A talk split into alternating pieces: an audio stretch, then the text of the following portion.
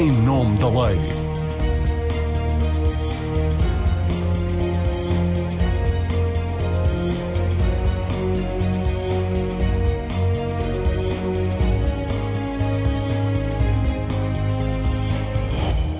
Olá, seja bem-vindo ao Em Nome da Lei. Nesta edição vamos falar sobre a eventual descida do IRC, o imposto sobre as empresas, uma questão que o Ministro das Finanças remeteu para a concertação social e parece dividir o governo, pelo menos quanto aos moldes em que poderá ser feita.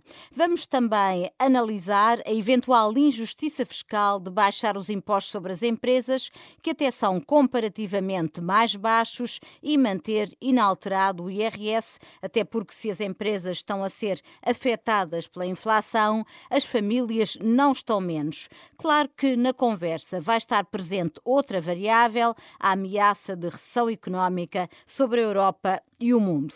Convidei para esta edição dois advogados fiscalistas, Paulo Núncio, que foi secretário de Estado do governo de coligação PSD-CDS e é dirigente do Partido Centrista, e Rogério Fernandes Ferreira, que foi secretário de Estado de um dos governos de António Guterres. O o economista Pedro Brinca, professor da Universidade Nova, e o empresário Afonso Luz, vice-presidente da Confederação das Micro, Pequenas e Médias Empresas. Sejam muito bem-vindos.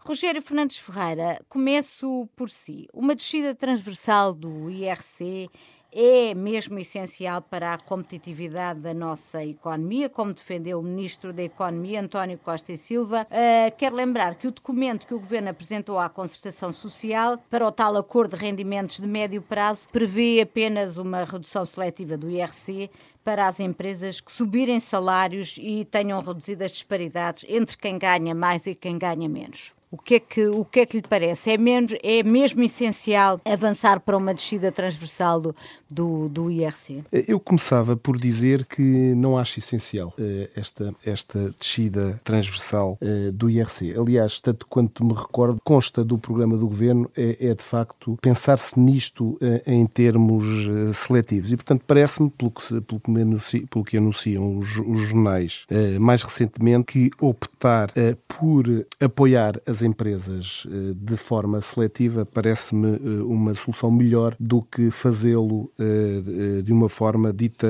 transversal. Mas acha que tem impacto uma medida destas? Eu não sei quantas empresas nos últimos anos aumentaram salários e reduziram as disparidades. Que impacto é que isto vai ter na economia? Repare, o, o problema é precisamente esse, é porque nós vemos poucas empresas, ou, ou por outro lado, muitas empresas que estão sujeitas e que entregam declarações de IRC, mas vemos poucas empresas eh, a pagar IRC. Nós, os, os, os números, que nos, os últimos números que temos, que também são números um pouco de, do período do Covid, que também não são ainda muito fidedignos, mas nós chegamos à conclusão que, por exemplo, eh, um número muito reduzido das empresas, pouco mais de uma centena, pagam 22% do IRC, ou que eh, um pouco menos de 60% das, das, das empresas que, que apresentaram as suas declarações pagaram em 2020 IRC. 56,9 são os números que eu vi. Portanto, isto significa que, eh, de facto, quando se acabou com o PEC, eh, houve muitas empresas que deixaram de pagar IRC ou que só o pagam ao nível da, de, de tributação das despesas. Mas o que eu queria aqui realçar é que provavelmente esta pergunta virá daqui a pouco, eh, as empresas precisam eh, de ser apoiadas. Nós vivimos de uma pandemia e, portanto, as empresas decidam de ser apoiadas. A, questão de que, que forma? Levanta, de que forma? A questão que se levanta é se a via fiscal é, de facto, a via mais premente e a via mais adequada. E o doutor acha que não? Eu acho que há outras questões que valia a pena ponderar para além da redução, da, da redução do, do IRC. Não parece que esta seja, digamos, a panaceia que resolve os problemas eh, da economia portuguesa. Eu acho que as empresas acham o mesmo, não sou só eu a considerá-lo, portanto, em todos os inquéritos que eu tenho assistido, o, o, o, problema não da competitividade da economia portuguesa não nasce, eh, não nasce aqui. Agora, também não queria deixar de dizer que, do ponto de vista da competitividade internacional, eh, digamos, a nossa taxa nominal é, compara mal, não é? Portanto, e, e de facto os investidores internacionais comparam muitas vezes taxas nominais e não taxas implícitas ou taxas efetivas e taxas reais. E Portanto, nossa... aí como é que nós comparamos com os outros países europeus?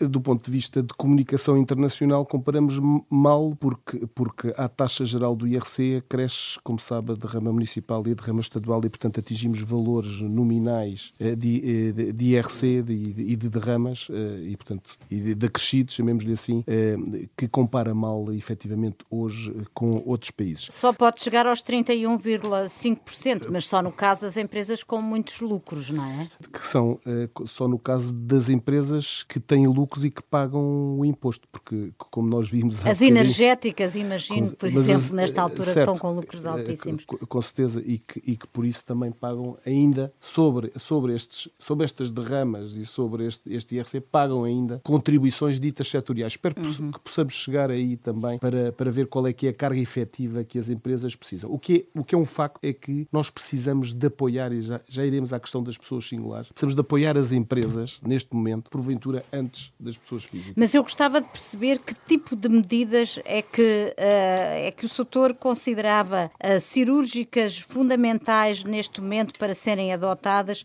já que não considera que a via fiscal seja a via prioritária. Uh, começando pela fiscal, eu gosto destas medidas que têm vindo a ser enunciadas, do, do por exemplo, da dedução de lucros reinvestidos para as empresas terem aqui algum benefício, também o financiamento ser promovido o financiamento por capitais próprios, portanto, medidas desta natureza que fomentam a capitalização das empresas e que assim apoiam as empresas que efetivamente pagam os impostos, eh, acho que vale a pena eh, eh, apostar nelas. Por outro lado, nós não temos em condições, porventura, de diminuir os impostos.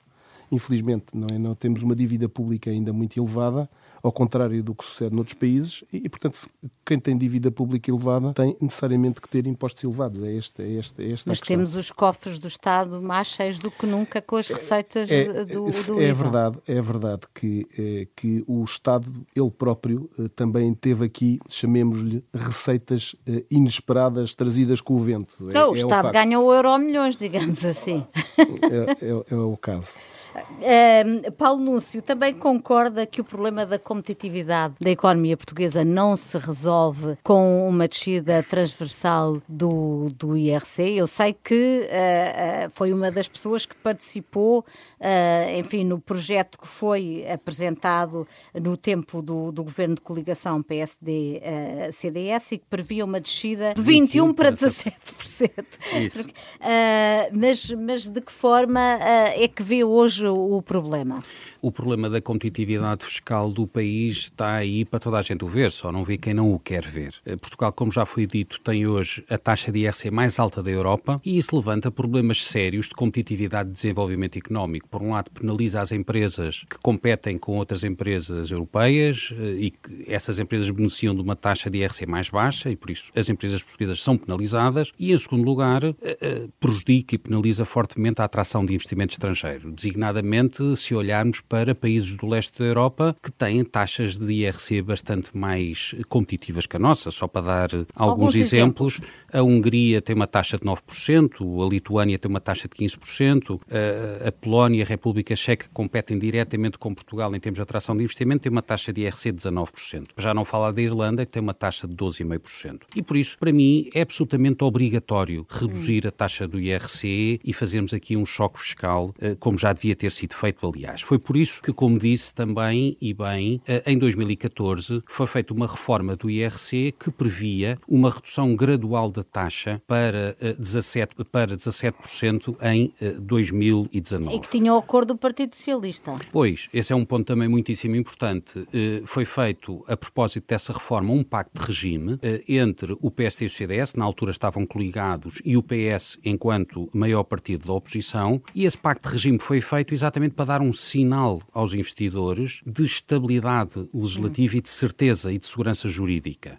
No fundo, o que foi dito aos, aos, investidores nessa altura, através desse pacto de regime, foi esta reforma vai continuar e a redução da taxa vai continuar, independentemente dos ciclos políticos e das possíveis alterações uh, de governo. Bom, o, o Partido Socialista uh, formou governo em 2015, enfim, de acordo com as, as circunstâncias que nós todos conhecemos, e a primeira coisa que fez foi rasgar o o, pacto de regime que tinha sido celebrado anteriormente. Por isso eu devo lhe dizer que acho alguma graça quando o governo e, e designadamente o primeiro-ministro falam em pactos de regime para outras matérias, designadamente para o aeroporto. Eu lembro-me sempre hum. uh, do pacto de regime que foi celebrado e do acordo de regime que foi celebrado a propósito do IRC e que o que o PS fez a, a, esse propósito. E a pergunta que se faz aqui é, e penso que é a pergunta mais importante, é o que teria acontecido a Portugal, hum. o que é que Portugal tinha beneficiado com a reforma do IRC, se a reforma tivesse sido cumprida e se de facto a taxa tivesse sido reduzida para 17% em 2019. Que hum. impactos é que isso teria tido em termos de investimento, mas em termos não sabemos, de exportação? Não é? Pois, mas era importante, eh, é importante que se faça essa análise e que se faça esse essa, essa porque, é, quer dizer, em termos de investimento, em termos de exportações, em termos de criação de emprego, em termos de, de, de, de aumento do, do, PIB. O que nós sabemos é que todos aqueles países que ultrapassaram Portugal em termos de crescimento do PIB nos últimos anos têm taxas de IRC muito mais reduzidas que as portuguesas e por isso eu não digo que o IRC seja a única instrumento, a única ferramenta que disponível, mas é certamente uma ferramenta importante para o desenvolvimento económico, para a competitividade dos países. Oh, Paulo, então, mas para clarificar o, o, o seu pensamento, uh, o, que é que, o que é que acha da proposta que está uh, em cima da mesa da concertação social? Eu sei que o documento é apenas uma base de trabalho, o governo não pensará, imagino eu, que no final se chega aí. Uh, o presidente da CIPA acredita que se chegará a uma redução de 2% de, na transversal da taxa do, do IRC. Acha que seria suficiente? Olha, eu em primeiro lugar não sei qual é a posição do governo, porque o governo eh, no IRC tem andado de contradição em contradição, como aliás tem acontecido em inúmeros outros assuntos, desde as pensões ao aeroporto de Lisboa. Eh, nós sabemos que eh, o, o, Ministro da Economia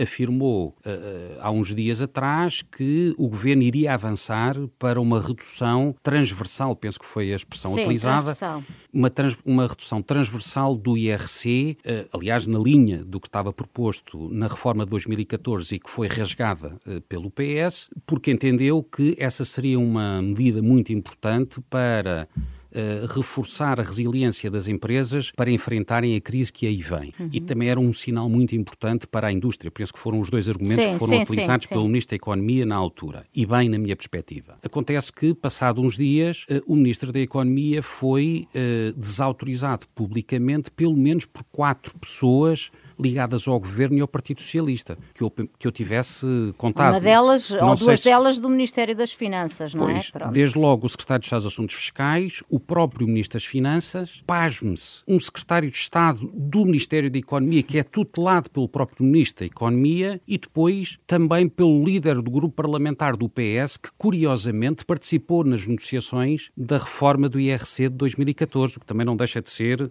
curioso. Uhum. Bom, e a pergunta que eu faço é terá ou não o Ministro da Economia condições para se manter no cargo depois de ter sido desautorizado eh, publicamente eh, desta forma e, e, e, com esta recorrência. Mas ele, esta semana no Parlamento, disse que está habituado a ter razão antes do tempo. Portanto, fica implícita a ideia de que acabará por se chegar eh, a essa, a essa descida de 2% do IRC. Eu só faço votos para que assim aconteça, porque, por um lado, cumpre-se o acordo de regime que tinha sido celebrado em 2014 e, por, e, por outro lado, dá-se um sinal muito positivo às empresas portuguesas uh, e aos investidores.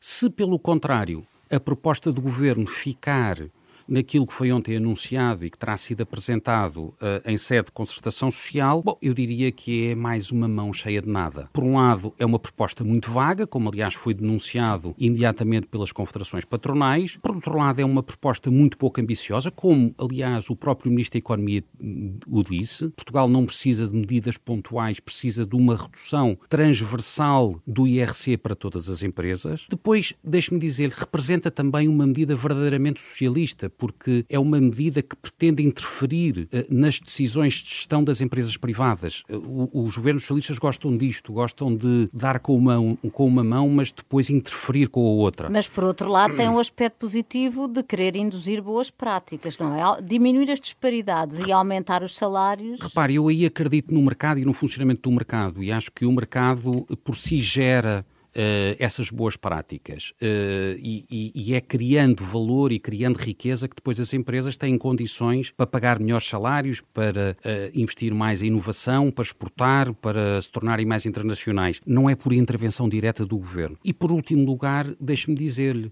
esta é daquelas medidas que, por ser pontual e por ser seletiva, não vai mexer os ponteiros da competitividade, ou seja, independentemente do governo avançar com esta medida ou deixar de avançar com esta medida, Portugal vai continuar a ter no governo socialista a taxa mais elevada de IRC a nível europeu. Isso é uma tragédia uh, para o crescimento económico em Portugal. Pedro Brinca, um, economista, professor da, da Universidade Nova, partilha desta um, ideia que o Paulo Núncio acabou de aqui deixar, que uma alteração uh, cirúrgica e não transversal como parece estar em cima da mesa da concertação social, não vai mexer a, a bússola do, do, do, IRC, a bússola da competitividade da economia portuguesa, melhor dizendo. Vamos lá ver. Portugal tem uma míriade de problemas estruturais que afetam a competitividade. Portugal não foi só campeão europeu de futebol em 2016. Portugal é campeão europeu países com, em termos de qual é o país que tem uma maior percentagem da força de trabalho, é, sem o secundário completo. Portugal é campeão europeu dos problemas levantados pela cobrança de dívidas e, e, e, faturação.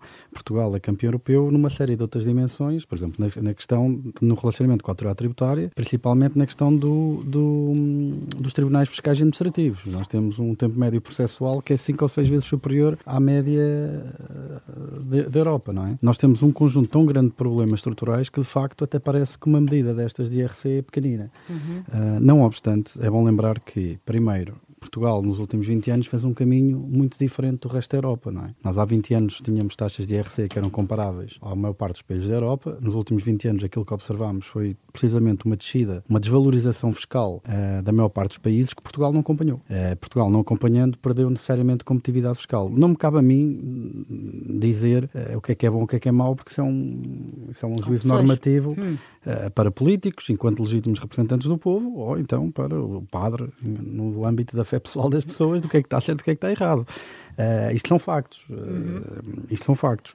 E há bocado estava a ouvir o, o, o Rogério e, e, de facto é verdade que existe uma diferença grande da taxa nominal da, da, taxa efetiva, mas também é preciso perceber porquê, não é? Porque nós temos um tecido empresarial extraordinariamente atípico para o que são outras economias desenvolvidas. Nós, por exemplo, podemos ver que, do ponto de vista de emprego, nós temos microempresas que representam quase metade do emprego em Portugal empresas sem qualquer capacidade de ganhar escala, de serem competitivas a nível global, de subirem na criação de valor, de subirem na produtividade para depois proporcionarem, através da convergência económica, a convergência social com a Europa que todos queremos. Nós somos o segundo país da Europa com maior percentagem de emprego em esteticistas e cabeleireiros. Ou seja, nós temos um tecido empresarial em que, de facto, temos um enviesamento grande em termos de emprego para micro e pequenas empresas. Mas também não vão ser essas empresas que vão beneficiar de uma descida Exatamente. do IRC, mas, não é? Mas, isto, mas são, essa, peço desculpa, mas são essas empresas que podem beneficiar destas medidas seletivas, porque se nós fomentarmos a fusão das empresas, é, é, que, é que, de facto, como dizem bem, as, as, nós temos um tecido empresarial de pequenas e médias empresas e, portanto, devíamos ganhar escala. E, portanto, aqui a fiscalidade pode ajudar.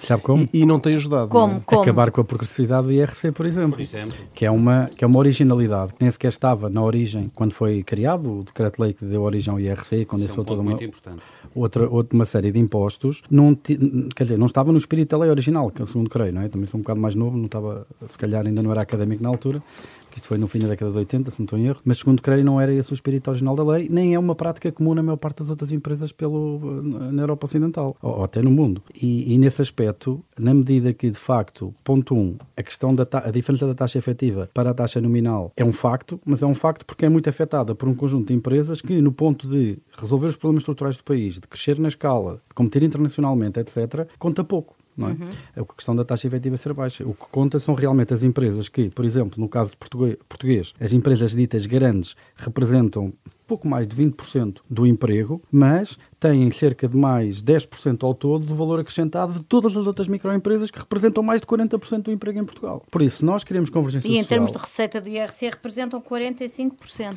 Ou seja, se nós queremos convergência social, se nós queremos de facto a longo prazo, irmos ao encontro do que são os níveis de vida da França, da Alemanha, de outros países mais desenvolvidos, não é impossível fazê-lo sem convergência económica. Que isso que desenganem, porque não, não, não há almoços grátis, nem se consegue inventar bem-estar do nada. E, e, não, e, temos que mudar o tecido empresarial, que não dúvida. pode ser constituído por pequenas e médias empresas. Portanto, tem, tem que haver aqui uma política nacional, económica e nacional, que não, que não é a fiscal só, só, a fiscal, sem dúvida. Claro. que promove eh, a escala eh, e que escala o, o, nível do tecido empresarial que nós temos. Sem... Aliás, isto fez-se noutros países, portanto, podia-se pensar aqui. Sem da fiscalidade. Ou seja, então... pensar, nós pensamos muito. O pior é a concretização. Não, Há quantos anos é que nós pensamos sobre essa matéria? A restrição política é sempre a mais binding pois. de todas. Uh, um exemplo, então, se quer sair da fiscalidade, podemos falar muito pontualmente para depois voltarmos ao tema. Mas depois voltamos ao tema. Rapidamente. Em Portugal, nós temos 32% dos gestores com formação superior. Nos Estados Unidos são 86. Só eliminar esse gap não é, de formação dos gestores eliminaria cerca de um terço do gap de produtividade e contribuiria para empresas maiores e com maiores dinâmicas de crescimento. Isto são, são, são estudos que foram feitos. Voltando outra vez à fiscalidade, é importante perceber que na Europa nós temos dois paradigmas de fiscalidade. Não é? Nós temos países pobres, relativamente pobres, não diria pobres, na Europa não há países pobres, mas países comparativamente mais pobres, uhum. não é? Uhum. com fiscalidades mais leves, mas com fortes dinâmicas de crescimento económico. E depois temos países fortemente capitalizados, extremamente produtivos, capazes de sustentar estruturas fiscais mais fortes. E depois temos Portugal, país pobre com impostos de rico. Pois. Quer dizer, e, e, isto é muito complicado de, de, de, seguir. Eu vejo, por exemplo, sigo com muita atenção às vezes a questão da progressividade. Ah, a progressividade noutros países é maior. Mas é que no mercado único de trabalho, a progressividade tem que ser comparada. Não é quanto é que eu, se aumentar o salário em Portugal, quanto é que eu vou pagar mais na margem. O que eu tenho que comparar é quanto é que eu pago na margem de imposto num salário de 2 mil euros em Portugal e um salário de 2 mil euros na Alemanha ajustado ao, poder de compra. Ok? O mesmo, o, mesmo, o mesmo salário ajustado ao poder de compra em Portugal e na Alemanha, quanto é que paga a taxa marginal? E, que, e aí somos derrotadíssimos, uhum. mas tipo, quer dizer, de forma uh, insufismável. E, e nesse oh. aspecto, para terminar então, uh, eu acho que, lá está, a questão do IRC é, será uma das muitas balas de prata que a economia portuguesa precisa de realmente para assegurar esta convergência económica que sustente a tal convergência social. E quando fala, e quando fala do IRC, está a falar de uma descida de que ordem? Uh, o que é que considera que pode ter impacto na competitividade da nossa economia? Como, como disse o Rogério, e muito bem, o problema aqui não é pensar qual é a magnitude da descida por si. O problema é que, como disse o Rogério bem, nós temos uma questão orçamental que tem que ser acautelada. Veja-se, por exemplo, o que está acontecendo no Reino Unido. Esse era um exemplo que eu exatamente. Fiscal. Uh, obviamente que não é fácil, ok? Este país não é para fracos. Mas eu, eu posso, sobre essa condições... matéria, já agora, deixe-me só um ponto sobre esta questão, que é uma questão importante. Diga, uh, Muito rapidamente. O IRC, enfim, há estudos internacionais que demonstram isto, o IRC é o imposto que tem um impacto mais significativo na atividade económica das empresas, eh, em termos normais. Uh, e também é por causa exatamente disso, é possível ponderar reduções de taxa de IRC sem que essas reduções de taxa tenham um impacto na receita. Foi isso que aconteceu hum. em 2014. E por isso eu estou a falar disto com, com este propósito. Mas em 2014 tenho... foi possível reduzir a taxa Uhum. E a receita, no ano exatamente em que eh, houve a redução da taxa, aumentou 700 milhões de euros. Isto não acontece assim noutros impostos, mas no IRC, uma vez que tem um impacto direto na atividade uh, das empresas, é possível reduzir a taxa, alargando por vezes a base e uh, com isso não perder receita e até aumentar a receita. Ok. Uh, Pedro, eu só lhe queria, antes de ir ao, ao Afonso Luz, que já está provavelmente cansado de, de estar à espera para, para, para, para, intervir, mas queria-lhe queria ainda clarificar. O contexto de pré-recessão que nós estamos a viver é prudente fazer, uh, mexer nos impostos nesta, nesta altura? Isso é que é, essa, essa questão é extremamente pertinente porque, de facto, a economia, apesar de, em termos homólogos, está com uma forte dinâmica de crescimento, eh, Portugal espera-se cresça bastante acima de 6%, ainda agora o Conselho das Finanças Públicas reviu em alta o crescimento para Portugal, mas em cadeia as coisas já não são bem assim, porque a economia portuguesa já abrandou severamente no verão. Talvez não teremos ainda números muito assustadores agora no terceiro trimestre por causa do turismo, mas eh, no último trimestre e princípio de 2023 pode, podem vir aí problemas. E, obviamente, que depois aí eh, a questão dos critérios orçamentais, o respeito pelo Pacto de Estabilidade e Crescimento, as normas disciplina orçamental que vão voltar em 2024, tudo isso pode inspirar alguma cautela. Mas é preciso lembrar uma coisa, é que Portugal não pode constantemente estar a navegar à vista. À vista. E é a questão, eu olho para a questão do estrutural, e aí já estou de acordo também com o Rogério, eu não olho para a questão do IRC como uma questão conjuntural da crise energética. Para mim não é. Eu se calhar consigo imaginar medidas que se calhar do ponto de vista da crise energética por si até podem fazer mais sentido. Eu olho para a questão do IRC como uma medida estrutural para o país. E depois não é uma questão normativa se isto está bem, se está mal, se é justo ou injusto. É um facto que Portugal, nos últimos 20 anos, perdeu enorme competitividade fiscal. Nós podemos escolher manter isso do ponto de vista político, normativo, eh, escolher continuar a não ter essa competitividade fiscal, mas que ninguém se engane que isso tem um preço. Politicamente poderemos querer pagá-lo, mas que ninguém se engane que o pagamos. E o preço é continuarmos a perder a nossa competitividade. É continuarmos a ser ultrapassados por países como a República Checa e outros países que, de facto, mais pobres, com estruturas fiscais mais ligeiras, têm ultrapassado sistematicamente Portugal nas dinâmicas de crescimento. Afonso Luz, vice-presidente da Confederação uh, das Micro, uh, Pequenas e Médias Empresas, como é que as empresas de pequena dimensão, que são a maior parte do nosso tecido empresarial, olham para esta questão de, do choque fiscal uh, ou de uma descida pontual do, do IRC? Esta, estas questões do, do, IRC, de facto, têm vindo a público um, várias formas de redução, progressiva ou não, eh, já foram eh, anunciadas, portanto, várias fórmulas. Entendemos que eh, terá certamente uma repercussão importante nas, nas empresas de maior dimensão e poderá vir a ser um, um fator de atração de, de investimentos de, de, de, também de grande dimensão. Uhum. Mas relativamente às micro, pequenas e médias eh, empresas, eh, que são a base da economia e, e, e, e quase a totalidade, de, de, em termos de número de, de, empresas, de facto o impacto não, não nos parece ser uh, significativo. Nós já somos, já temos uma, uma taxa de 17% para os primeiros 25 mil euros de matéria coletável, portanto, eh, só o restante é que é taxado à taxa normal de 21%. Uhum. Portanto, eh, digamos que eh, no atual, na atual conjuntura acabam por ser poucas as micro, pequenas e médias empresas que atingem esta, este, este nível de, de, pagamento dos 21%. A maior parte a base, não paga sequer, não é? A maior parte será.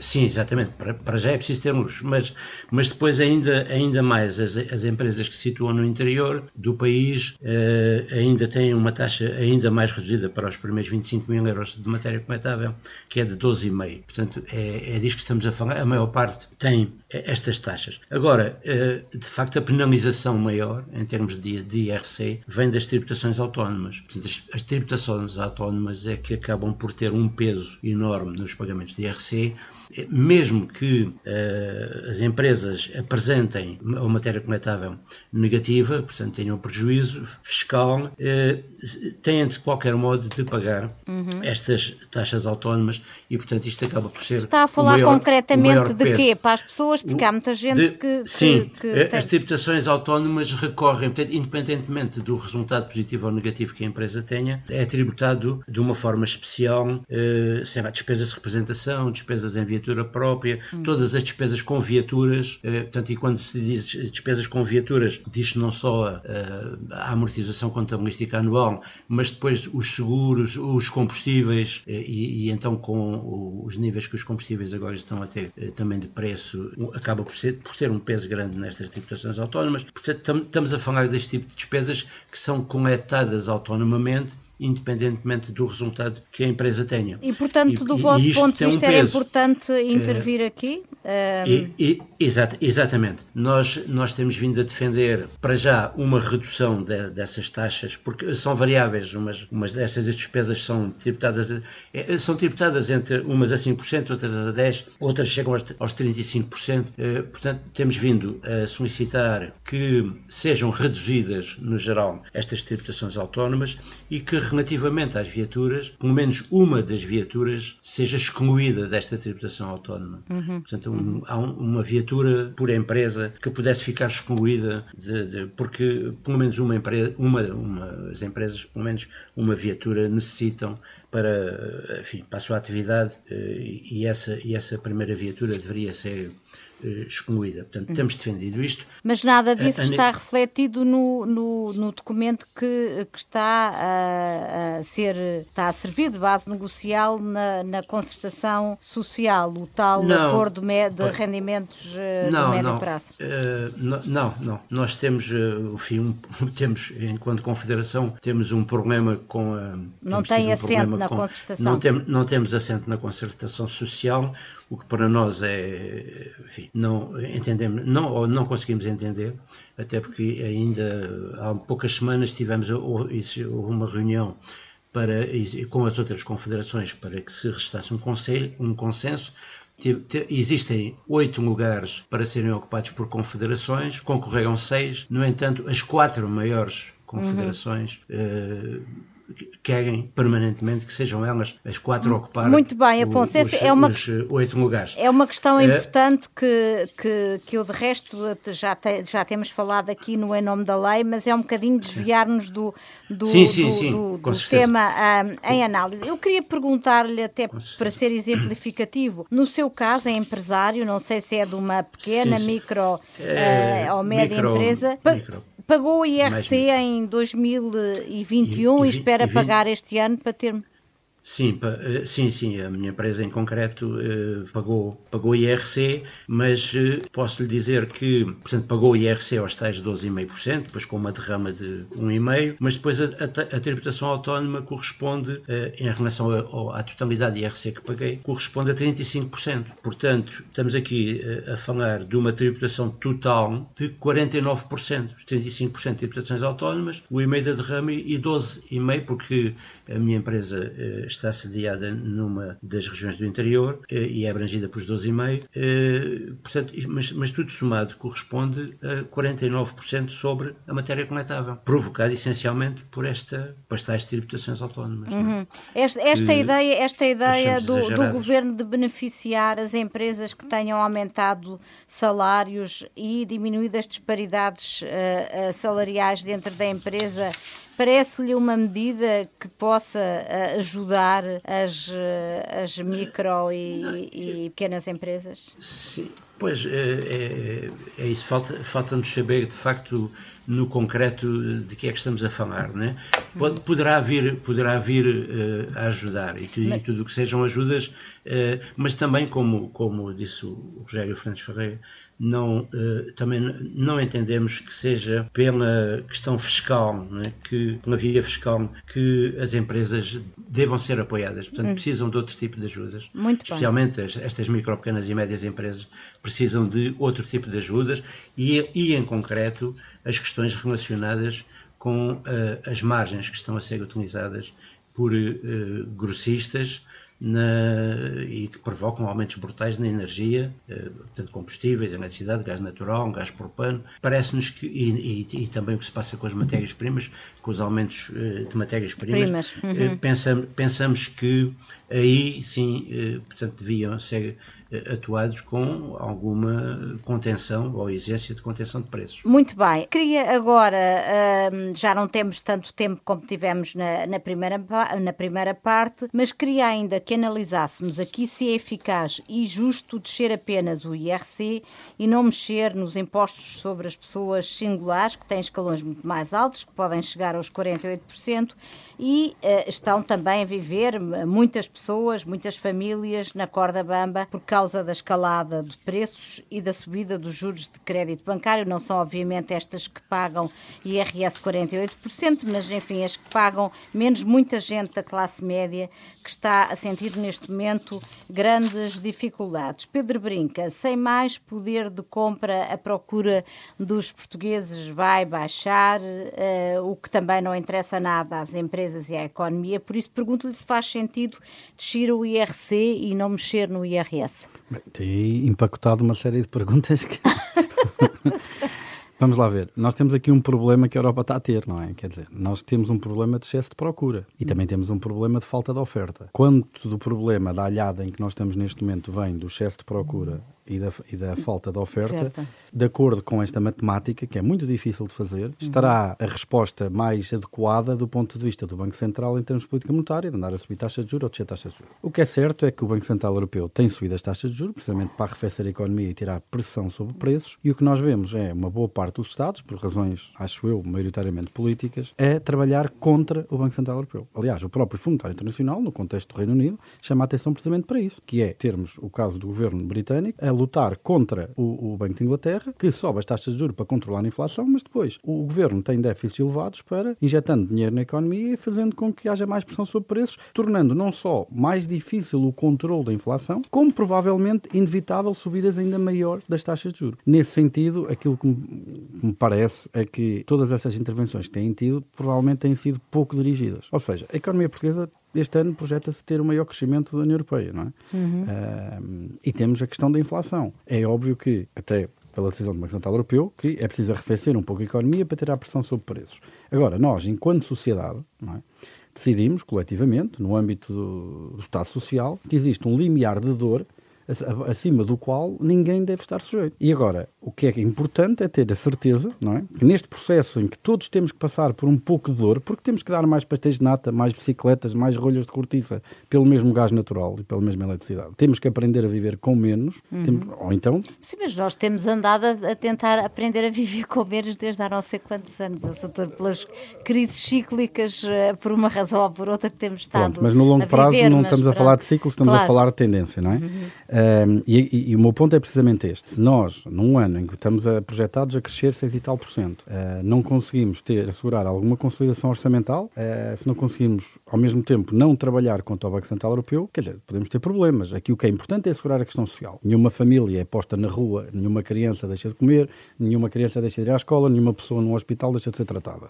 Agora, coletivamente, é óbvio que temos que passar por alguma dor, por isso é que temos inflação, porque a, a, disponibilidade que nós temos para comprar bens e serviços é muito superior à capacidade que a economia tem de os produzir. Agora, a mim o que me faz alguma confusão, e aí manifesto o meu desacordo, é com algumas das medidas que têm sido avançadas que não são dirigidas, não é? Hum. A, a, a, descida dos 50, a, o, o, subsídio de 50 euros por criança, o Ronaldo, se tivesse coletado em Portugal, se calhar era dos que recebia mais, não é? E se calhar não precisa, não é? Uh, nós estamos a falar de 125 euros para quem ganhe até 2.700 euros brutos em Portugal, que é para aí 90% da população. Se me perguntar, nós, devíamos, nós temos uma carga fiscal que nos torna um pouco competitivos, sem dúvida, devíamos baixar baixá-la, sem dúvida. Mas estas medidas, no contexto desta crise e não numa abordagem estrutural, até porque são one-off, não é?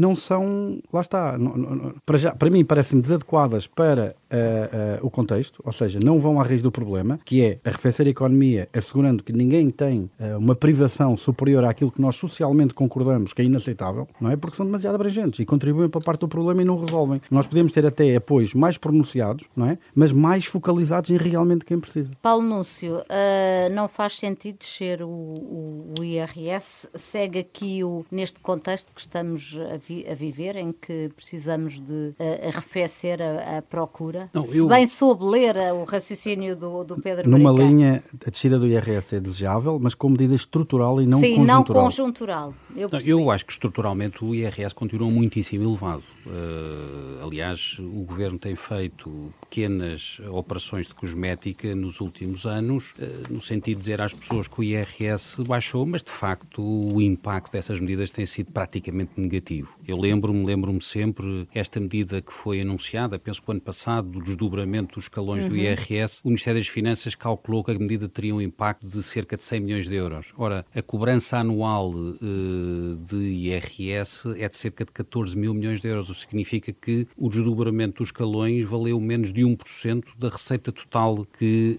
uh, o Estado cobra anualmente às famílias portuguesas. E por isso, enfim, este tipo de medidas é mais para encher o olho e para encher telejornais e, e jornais, tem muito pouco impacto na Paulo, vida das pessoas. Deixa-me deixa só complementar uma coisa. Há aqui uma questão importante. Nós não atualizamos os escalões de IRS. É, eu, ia, eu ia aí. Ah, é, então, eu, eu ia exatamente aí. Eu estou uh, muito preocupado com a não atualização dos escalões do IRS. O Governo tomou uma decisão, e foi uma decisão decisão que foi tomada de não atualizar os escalões aos níveis de inflação. Espera-se uma inflação, penso, de 6, 7% este ano. Isto significa, e eu acho que este, este aspecto não tem sido devidamente eh, tratado eh, na esfera pública, isto significa que todas as famílias que tiverem tido aumento de rendimento este ano vão sofrer uma, um fortíssimo aumento de IRS para o ano, quando entregarem a sua declaração eh, de IRS. Eh, porque, de facto, o governo resolveu não atualizar os escalões e, por isso, isso significa que todo o rendimento tiver sido uh, recebido a mais este ano, e sabemos que, enfim, na função pública o aumento foi só de 0,9%, mas nas empresas privadas o aumento, segundo as estatísticas, foi bastante superior. Por isso, todas essas famílias vão, vão ter uma surpresa muito desagradável quando apresentarem uh, a sua declaração de IRS no próximo ano. Rogério Fernandes Ferreira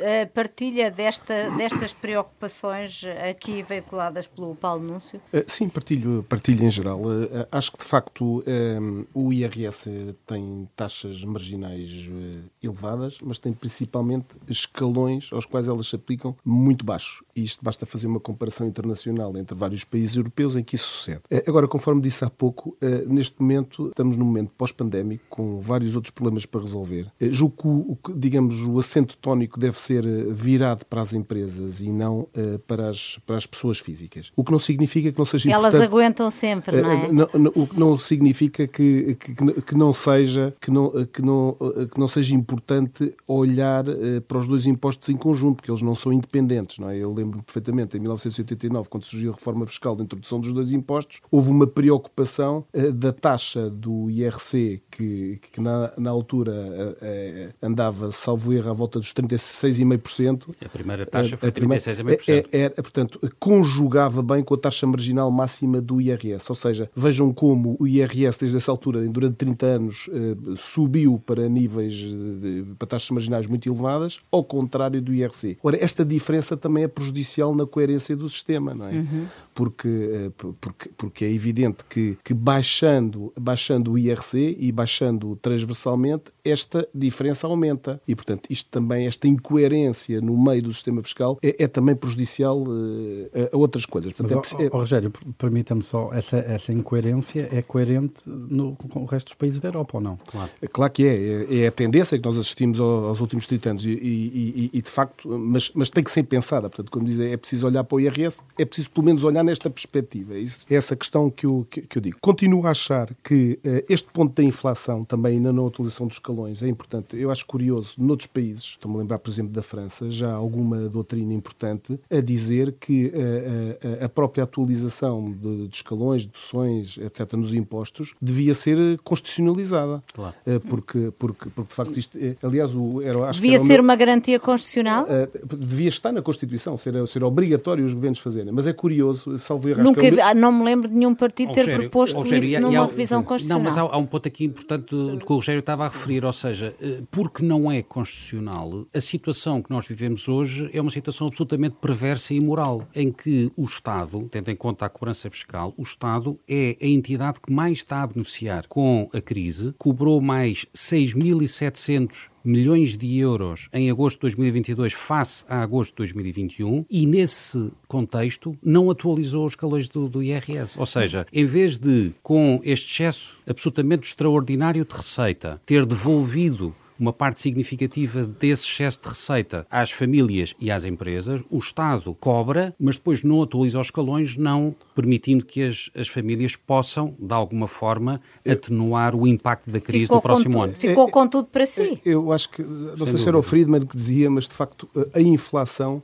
é o único momento em que os impostos aumentam sem intervenção do legislador, não é? De facto, é, é, é, é curioso isso e, portanto, tem que ser de alguma forma controlado. E já alguns países a, a pedirem que esse controle seja mais, efetivamente, mais rigoroso. E também entrando aqui na questão do, do Paulo, que acho, acho também importante verificar. De facto, o Estado, neste momento, tem eh, ele próprio eh, lucros excessivos, não é? Portanto, quando, do, do, ponto de vista da moralidade, chamemos se é que podemos chamar aqui aos impostos. Ou perversidade. Uh, uh, quantos, quer dizer, não não se pode estar a falar, se calhar, em, em tributar o wind, em wind profit taxes a, empresas e, simultaneamente, o Estado que tem na mesma situação pouco ou nada a fazer no mesmo sentido e do, e do seu lado. É uma questão interessante, até porque, entretanto, o Governo anunciou que vai apoiar a nível europeu a proposta de taxar esses lucros inesperados das, das empresas. O problema é que a situação portuguesa não é igual à dos outros países, claro, não é? Nós, claro. nós temos, de facto, uma série de, de contribuições ditas setoriais, que, aliás, também deviam poder ser controláveis, eh, quer pela Constituição, quer pelos próprios tribunais. Rogério, mas antes das contribuições temos a derrama estadual, que os outros países não têm. Ou seja, desde 2010, que as empresas com os lucros mais elevados são penalizadas com uma derrama estadual e nos outros países não há derrama estadual. De 9%, isso, não é? De, até 9%, o que significa que as empresas em Portugal